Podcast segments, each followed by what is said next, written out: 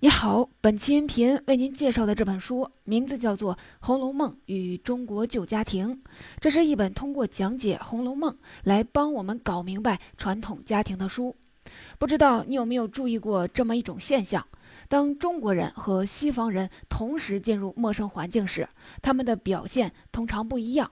西方人习惯建立契约关系，明确权利义务，约束彼此行为。最极端的就是《生活大爆炸》里面的希尔顿，特别爱起草协议。而通常来说，中国人的习惯是先找有关系的人，最好能加入一个有共同点的小圈子，比如说老乡会、同学会。至于规矩，是不言自明的，而且对自己人和对外人也不一样。对于这类现象，社会学家费孝通提出过一个叫“差序格局”的理论。简单的说，就是中国人的关系模式，像是把石头扔进水里，荡漾起一圈一圈的波纹，以本人为圆心，按照血缘、宗族、老乡、老同学这样不同的亲疏标准，一层一层的往外推，越向外关系就越淡，义务也就越弱。相对应的，西方人人际关系则像一捆捆扎起来的木柴，每个人的位置平等，与团体的关系也相同，这叫做团体格局。所以，中国人适应熟人社会，不善于处理和陌生人的关系。在中国传统的差序格局里，仅靠圆心的这一环，当然是家庭。传统文化观念也是从自己的家庭，再到群体，最后到国家，这样一个发散的顺序。人们与外界打交道的行为方式，也是大多依据从家庭得到的经验。所以，不夸张地说，你要是搞明白了中国传统中的家庭关系和家庭问题，就能够明白许多社会问题的原委。本期的音频解读的这本《红楼梦与中国旧家庭》，作者是近现代著名政治学家、法学家萨孟武。萨孟武担任过中山大学、台湾大学法学院院长。他编写的《中国社会政治史》是台湾高校的中国通史教材。大陆学者最熟悉的是他运用政治学理论来分析《红楼梦》《西游记》和《水浒传》三部文集。今天要说的是其中《红楼梦与中国旧家庭》这本书说的是红楼，但不属于红学。从内容上看，萨孟武是把小说当作古代社会研究样本，通过十七篇文章，用社会学方法分析荣宁二府，揭示古代政治现象。从个人阅读来看，萨孟武对《红楼梦》好像也缺乏真爱。比如说，他说妙玉是一个纯粹的假清高，他自我炒作的手段跟历史上的假名士谋求升官发财时没有什么区别。至于宝玉，就是一个行为变态和思想激烈的合体。过去的士大夫人家禁止年轻人看《红楼梦》，不是害怕这本小说会淫，而是害怕年轻子弟沾染宝玉的悲观思想。萨孟武的文学观点有点刻板。但他对于贾府的分析还是很精准深刻的。说起来，《红楼梦》也真是一个最好的古代家庭样本。曹雪芹是千年一遇的大手笔，他的笔法就像是凝固一颗琥珀，把这个大家族方方面面的细节都完好的保留了下来。在贾府，我们能够找到中国旧家庭的各种话题。要说这些话题，咱们得分三步。首先，你得先弄清楚贾府是怎么回事儿。他的权力是什么结构？有哪些需要注意的人？第二，这个大家族所面临的弊端都有什么？是什么原因造成的？第三，我们再通过分析探春的改革，来看看贾府有没有解决这些问题的希望。先来说第一个话题：贾府是个什么样的家庭呢？我们多少都知道一点《红楼梦》的人物和故事，所以我就不介绍具体的人物了，直接来说贾府的家庭情况和家庭结构。从小说里能够看出来，贾府是因为战功起家的，这能还原到曹雪芹自己的家世。曹雪芹的先祖在明代被满洲人俘虏，编入正白旗，成为满洲贵族的包衣，就是家奴的意思。曹家的祖先跟随着主人一起作战，在清兵进关后，因为军功获得了荣华富贵。对满清贵族，他们是奴才身份，在汉族平民面前就是豪门大户了。清代吸取了明代的教训，除了极个别的家族，每个爵位世袭时都要降一等，这是能够节省行政成本的。带入到小说里，荣宁两府的祖先是兄弟关系，各自因为战功取得了爵位。贾家的祖先是镇国公，如果按照清朝的制度，儿子的爵位就是辅国公。孙辈要是没有什么新功劳的话，爵位就要降成只有一个名号的将军。所以在小说里，贾家虽然还有政治背景，能和王侯贵族们走动，财产也有很多，像荣宁二府的老宅就占了大半条街，但爵位和官职已经不算高了。在宁国府这边，爵位是在长房中单传，而荣国府这边子孙比较多，这一代的家长是贾赦、贾政兄弟。而同一个先祖的本族远亲已经有贫富分化，联系的也不密切。比如说，贾母在元宵节宴请亲友时，贫穷没落的分支要么自惭形秽，或者是嫉妒，要么是因为讨厌凤姐，很多人不愿意来。像贾宝玉见到贾云时，就根本不知道贾云是哪一房的侄子。而且在荣国府里，连奴才们也都看不起这些贫穷的远亲。在荣宁二府。地位和权力最高的当然是贾母。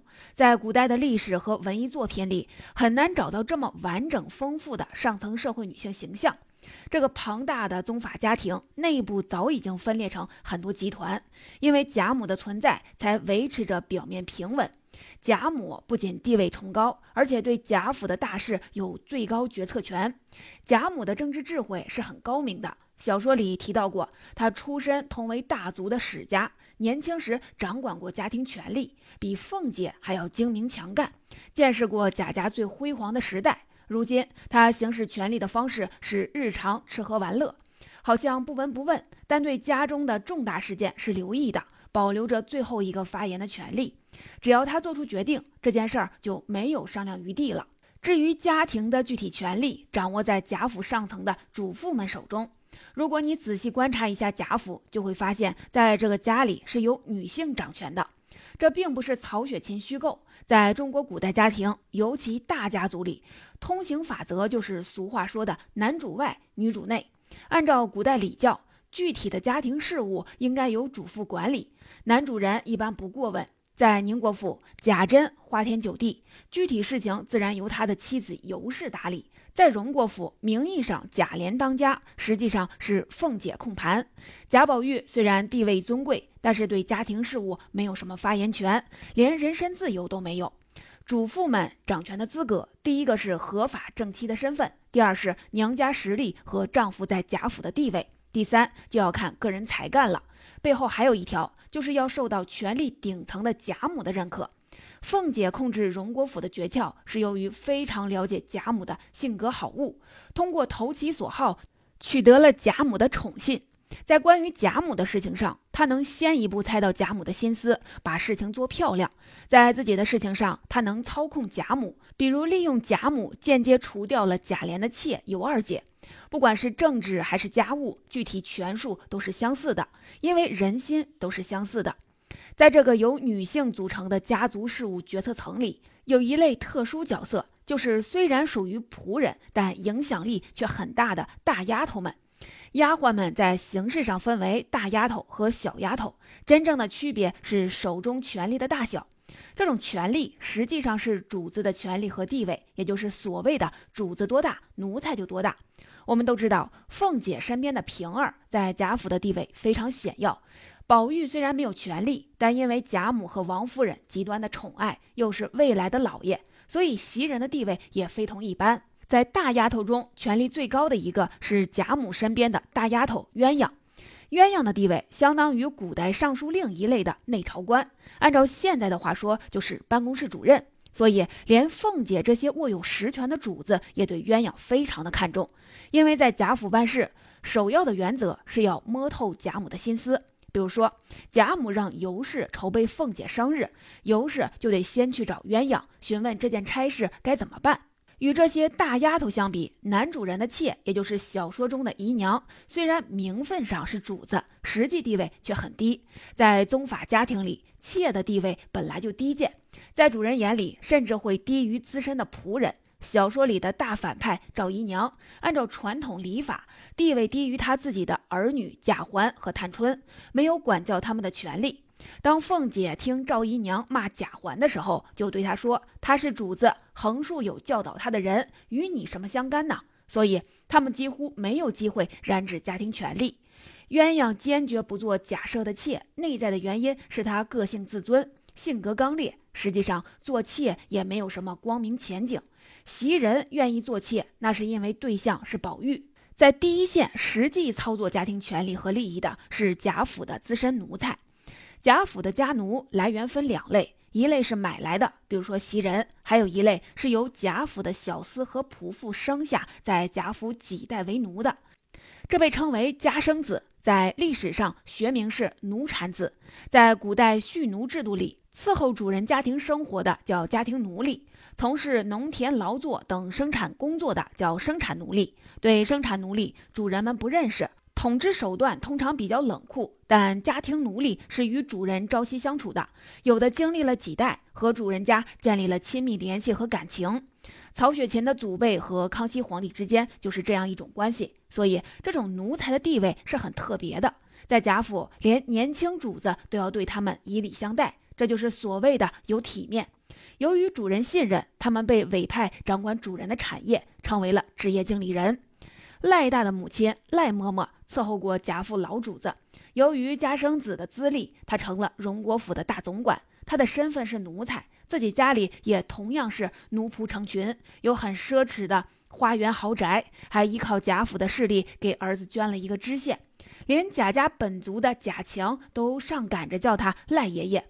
在贾续本《红楼梦》里，脂砚斋在这里批语说：“此称呼令人酸鼻。”他感慨的是，按照旧礼法来说，这种权力格局出现了主仆颠倒。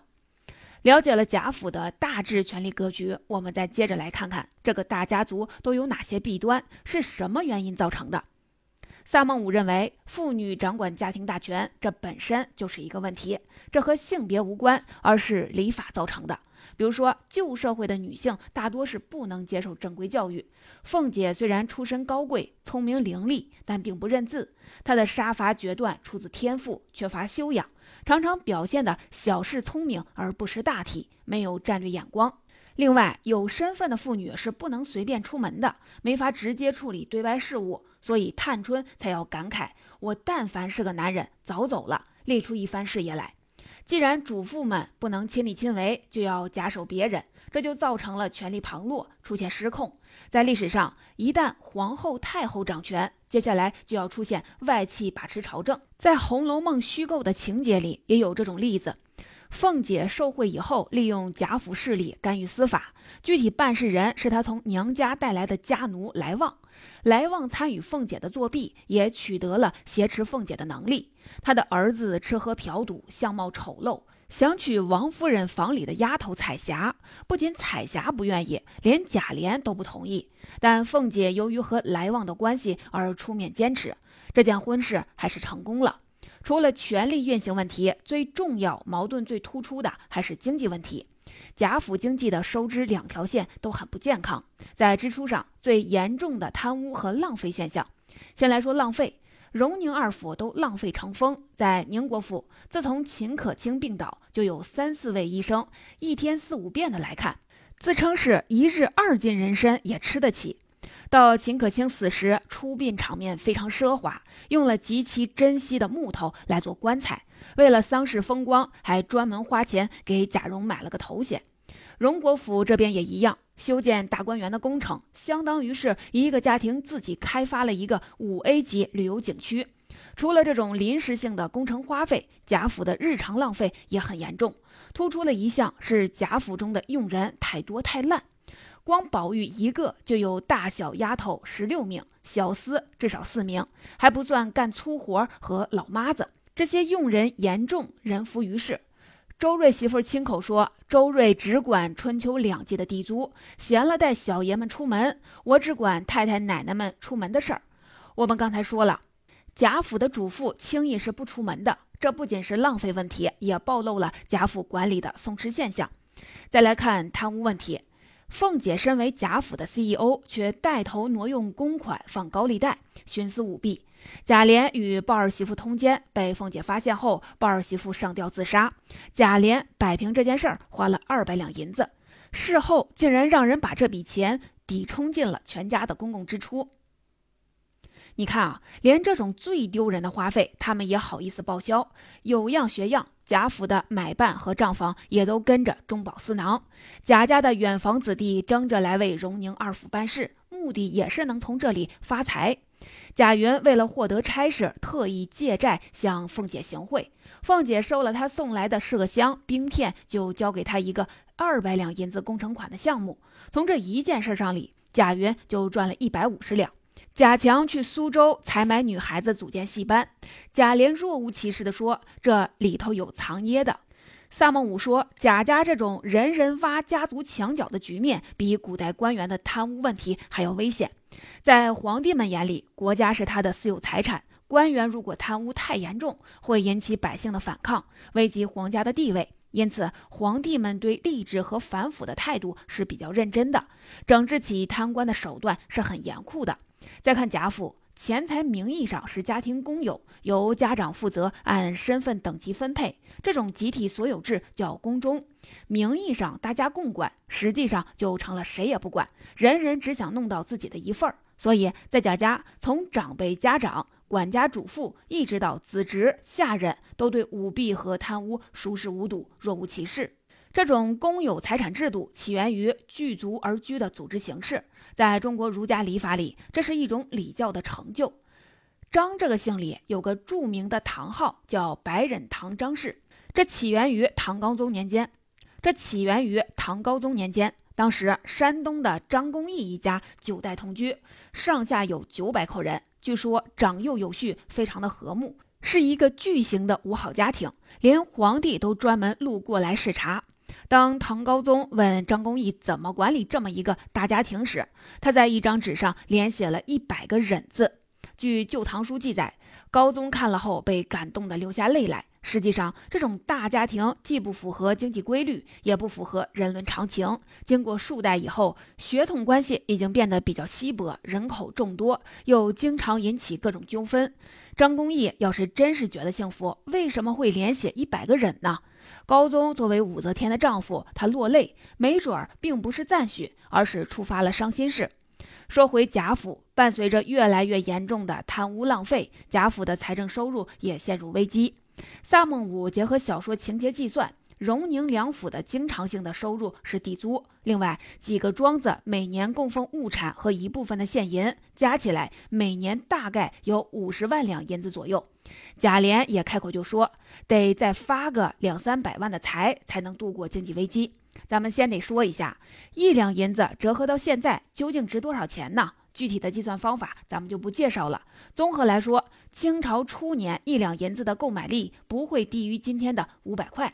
而且，古代的土地、房屋和雇佣成本是很低的。历史上，乾隆时因为文字狱被满门抄斩的举人王锡侯，全家二十一口人，房屋和家当加起来不过是六十两银子，按照这个标准，才只折合三四万块钱。可是，就是按照这样低估值的算法，贾府的家庭年收入也有两三亿。按照当时的社会生产规模，这是相当惊人的财富。但是第五十五回时，凤姐还是对平儿抱怨：家里出去的多，进来的少，若不趁早料理省俭之计，再过几年就都赔尽了。黛玉也说过：“我替他们一算，必知后手不接。”果然，荣国府在给贾母办生日花掉几千两银子后，现金流就出现了问题。贾琏还想通过偷贾母的东西去抵押，到收了房租地租再赎回来。贾琏夫妇的贪污也是由于深知贾府的财务情况难以为继，先为自己打算。除了财政危机，贾府还有人的问题。《红楼梦》对贾府爷们的无能和堕落有过很多的描写，简单来说就是一代不如一代。直接原因是上行下效，贾府种种放浪不轨的行为，大多是从宁国府开始向荣国府蔓延。由贾珍父子教着子弟们学坏，贾珍和贾蓉也包括贾赦、贾琏，名为父子，实际上是酒色朋友。深层次的原因是贾府好像从来就不太注重对子弟的教育。贾环作诗做得不好，贾赦还夸奖他说：“咱们这样的人家，只要比人略明白些，就跑不了一个官的，何必多费了功夫，反弄出了书呆子来？”按说，以贾家的财力，应该为子弟提供最好的教育资源，但贾府的学家里只请了一个同宗的贾代儒授课。贾代儒家境拮据，在贾府的地位还不如赖大、林之孝高。从中就能看出他并不受重视，也没有什么学术名望。贾府私学管理的也很差，混进来许多下流人物，子弟们根本无心学习。宝玉上学时是这样，估计贾珍、贾琏那一代读书时也是这样。在《红楼梦》里，因为这些弊病，贾府最后败落了。我们知道，这后四十回是高鄂续写的，但按曹雪芹前八十回来看，贾府的破败也是必然的。在这里，我们不妨先开一个脑洞。处理危机唯一的办法是改革，贾府有没有可能通过管理和财务改革躲过这个结局呢？曹雪芹写到过一次由探春主导的改革。下面我们就来说本期的第三个话题：通过这次改革，分析一下贾府有没有抢救的希望呢？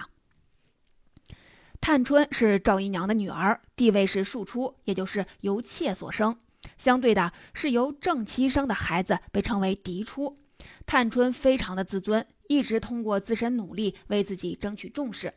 探春虽然是女孩，但却是一个能从大处从政治上着眼的人物。探春很清楚，要搞改革，首要的保证是权力的集中，要么是通过推行恩惠来团结人心，要么就是用严厉的手段威慑住众人。他选择的办法是从最有地位的人下手。先出手制住了大家最怕的凤姐。凤姐作为同样优秀的管理者，也预料到了探春的这个选择，说擒贼必须先擒王，他一定是先拿我来开端。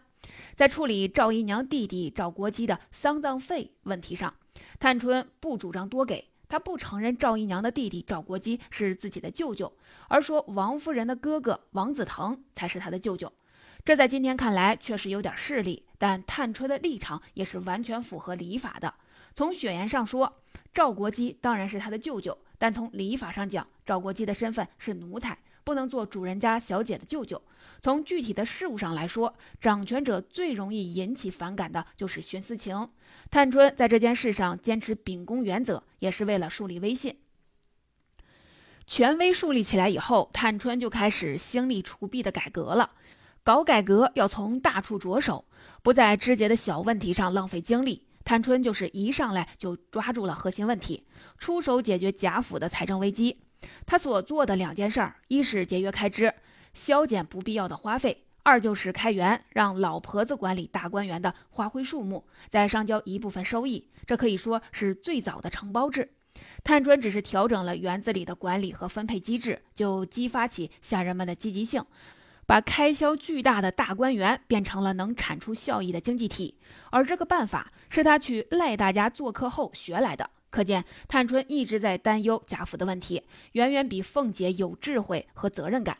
那么，按照刚才说到的这个脑洞，假如探春继续推进改革，贾府能不能走出困境呢？答案是不能。首先，探春的权力只是暂时的，她的身份是什么呢？是待嫁的姑娘。按照旧家庭的礼法来说，出嫁以后，她就不再是贾家的人了，家庭实际管理权还是要回到凤姐手里。这里，萨孟武揭示了一个现象：国家财政状况越混乱，管理财政的人才越能营私舞弊。凤姐是既精明厉害又自私贪婪的人，她没有中兴贾家的担当，只是扩大个人权势，多积攒一些私房钱而已。她所不希望的，正是贾府从此走上规范的轨道。其次，探春的改革动了利益分配机制，在仆人中间肯定要引起承包者和没有承包者、园内的当差和园外当差之间的矛盾，而这些矛盾会通过小事从仆人间一直传导到主人那里。就像后来的超检大观园，探春要和奴才们正面冲突，所以改革再深入，矛盾在激化时，别说临时代理的探春，就连凤姐也掌控不了。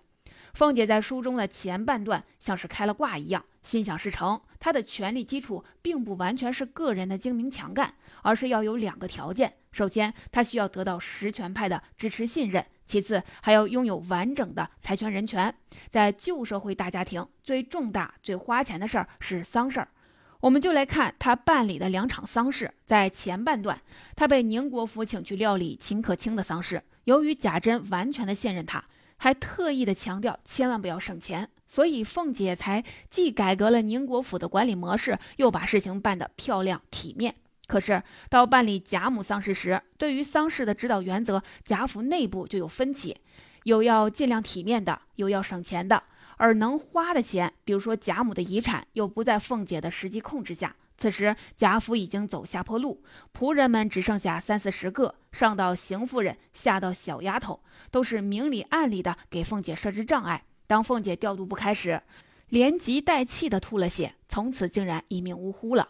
最重要的是，无论探春式的改革，还是凤姐的管理，都只局限在大观园里。决定贾府命运的是家庭主要男性的政治和经济地位，而在贾府里，恰恰没有一个像探春这样有出息的男人。在年长一辈里，只有贾政是个符合传统道统、能够承担责任的人。但是论治家能力，贾政其实还不如妇女们。他对儿子没有进行过有效的教育，只能在闯了大祸以后没头没脑的打一顿。家族中的晚辈贾琴在尼姑庵里伤风败俗、胡作非为，被外界传为笑谈。按照礼法和家法，这是绝不能姑息的。贾政本来也要严查，但贾琏和赖大和稀泥，他也就马马虎虎丢开手不管了。在外面，贾政的表现也很一般。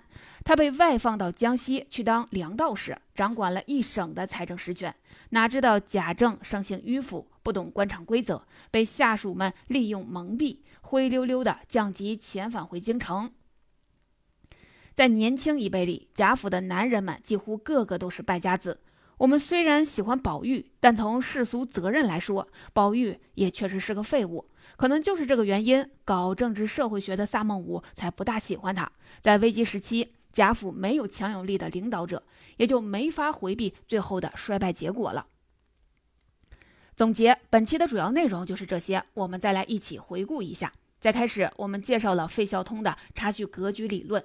中国传统人际关系模式像是把石头扔进水里荡起来的波纹，以本人为圆心，按照血缘、宗族、老乡、老同学这样不同的亲疏标准，一层层的往外发散。中国传统文化观念也是按照这样从自己到家庭到群体，最后到国家的顺序。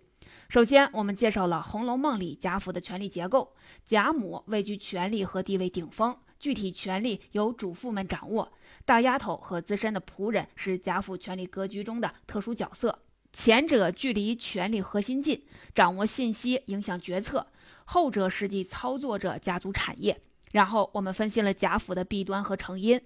在权力上，女性不能实际主持外部事务，引起权力失控；在经济上，严重的贪污浪费现象导致入不敷出，根源是贾府财产的混合共有，导致了人人都参与瓜分，中饱私囊。另外，贾府不重视教育，男性的素质和品行普遍低下。